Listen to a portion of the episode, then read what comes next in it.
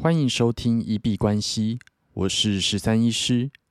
本集节目由 Moft 隐形立架笔电包赞助播出。大家都知道，我前阵子更换了新的 MacBook Air M2，那它是一台十三寸的电脑。我自己是蛮习惯在打字的时候把笔电立起来变成十五度。那前一台电脑的时候就使用 Moft 的隐形笔电支架的习惯，那款也很好用。把它贴在笔电下方，外出三秒钟就可以把笔电立起来。不过这一次，因为我打算裸机使用，那不想贴东西在新的 MacBook 上面，而且我希望外出的时候有一个轻薄的笔电可以保护我的电脑。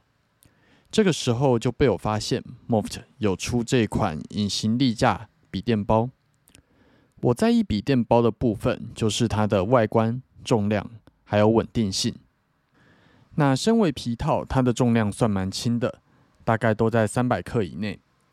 而且利用 Moft 独特的折纸工艺，可以瞬间以十五度跟三十度立起来，很稳定，不会晃。无论是打字或者是看影片，都蛮舒服的。它的外观部分纯素皮革，我觉得非常有质感，而且也防刮防泼水。购买之后，我觉得非常的满意。那在这里推荐给大家，在节目的描述栏有 Moft 在虾皮的官网连接，有兴趣的朋友可以去参考看看。那今天是反骨男孩的 NFT 啊，他们群里面有一个聚会，就是培根请吃和牛的一个活动。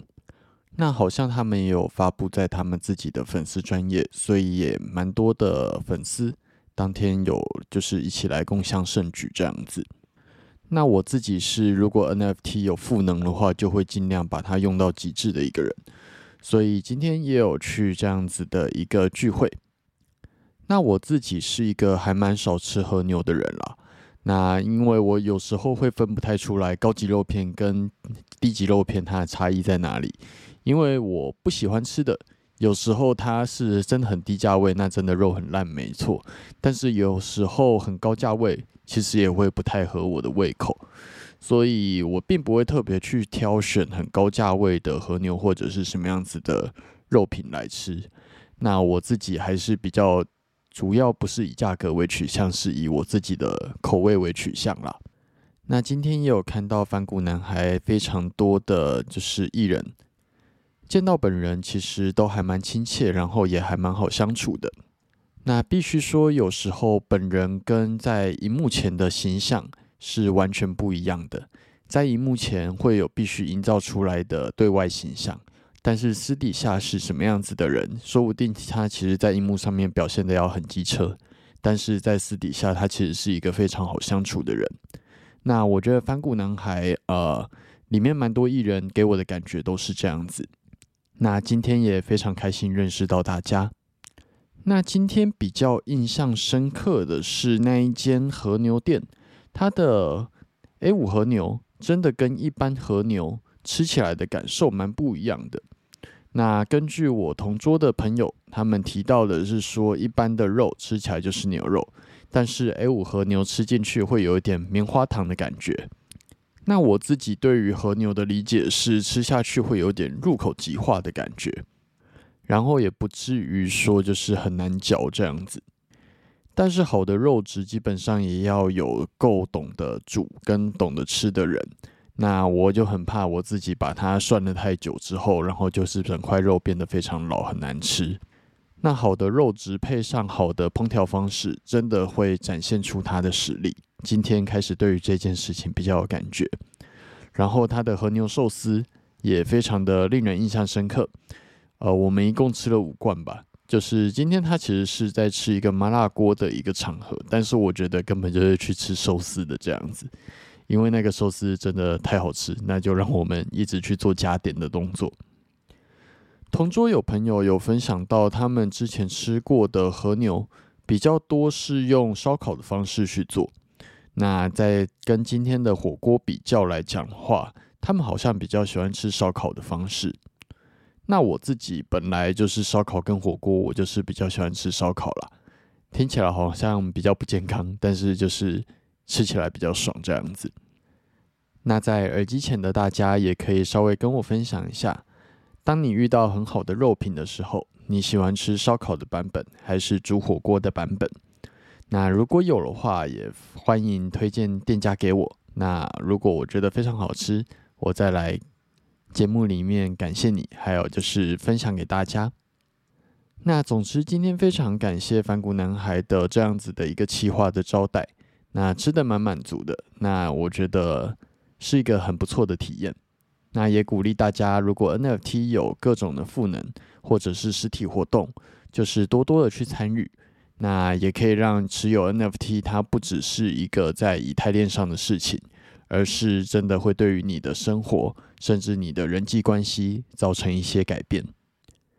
最近币圈还蛮夯的一个话题是 ChatGPT，那它就是一个会自动回复的 AI 人工智慧的呃文字的回复机器人这样子。那还蛮多人都有在 PO 类似的截图。或者是跟他对话的一个过程，还蛮有趣的。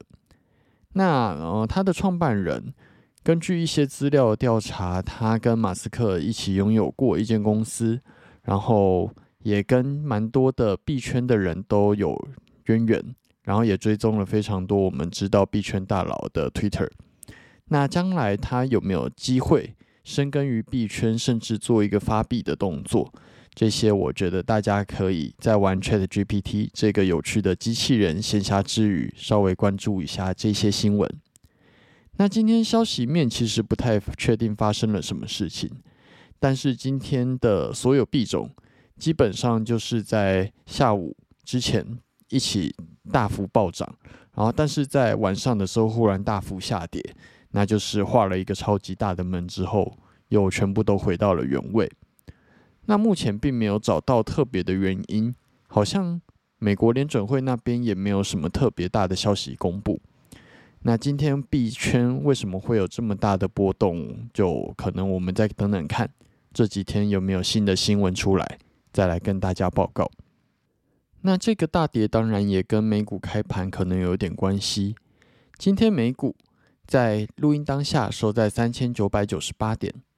今天最高点来到了四千零五十二，那最低点在三千九百八十四，总涨跌幅跌了一点七九 percent。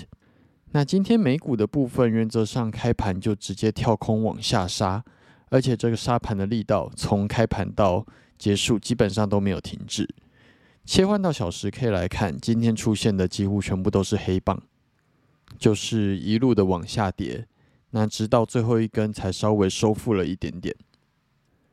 比特币在录音当下收在一万六千九百三十五，今天的最高点来到了一万七千四百三，那最低点在一万六千八百六。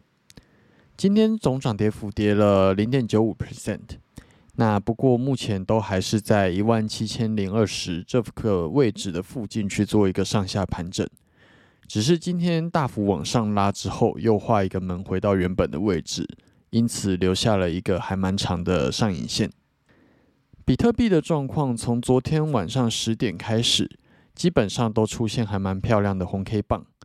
那也在昨天晚上十一十二点的时候，其实就突破了一万七千零一十这个呃原本的压力位置。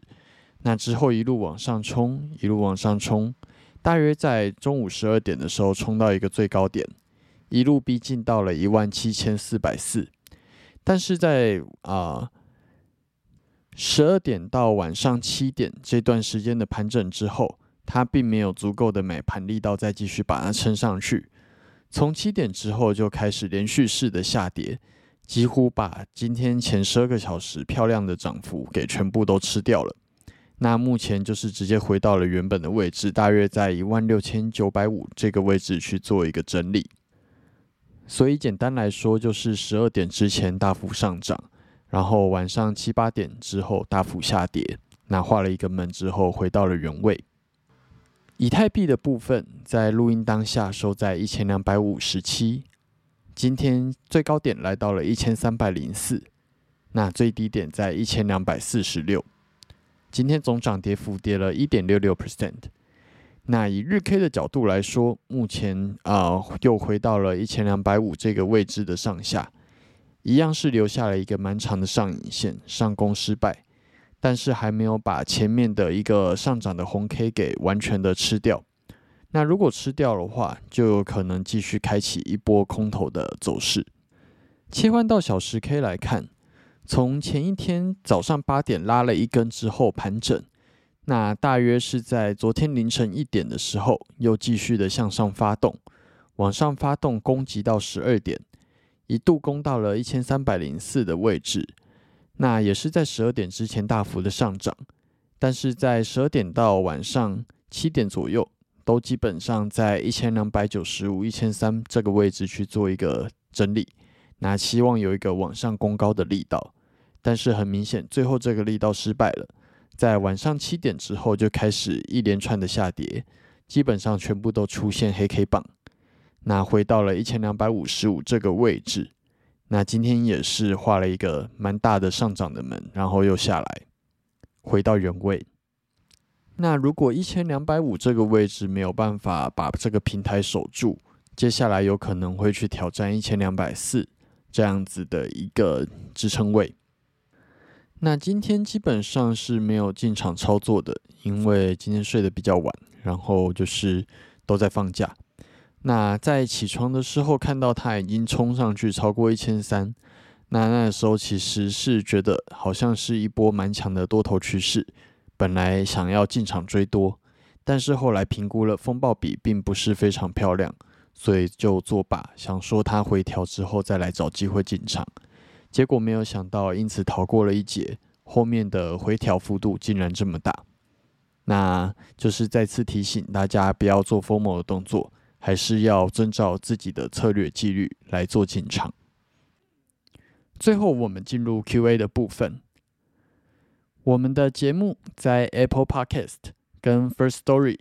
上面都有开启文字留言跟语音信箱，如果有任何的问题想要询问、交流，或者是纯粹想要聊天拉塞，都欢迎留言。我们如果有看到，就会在节目中做出回复。那如果有厂商希望进行业务合作，都欢迎来信 crypto doctor 十三一小老鼠 gmail.com。Crypto Doctor 十三一小老鼠 Gmail.com。好，那我们这集节目就先到这边。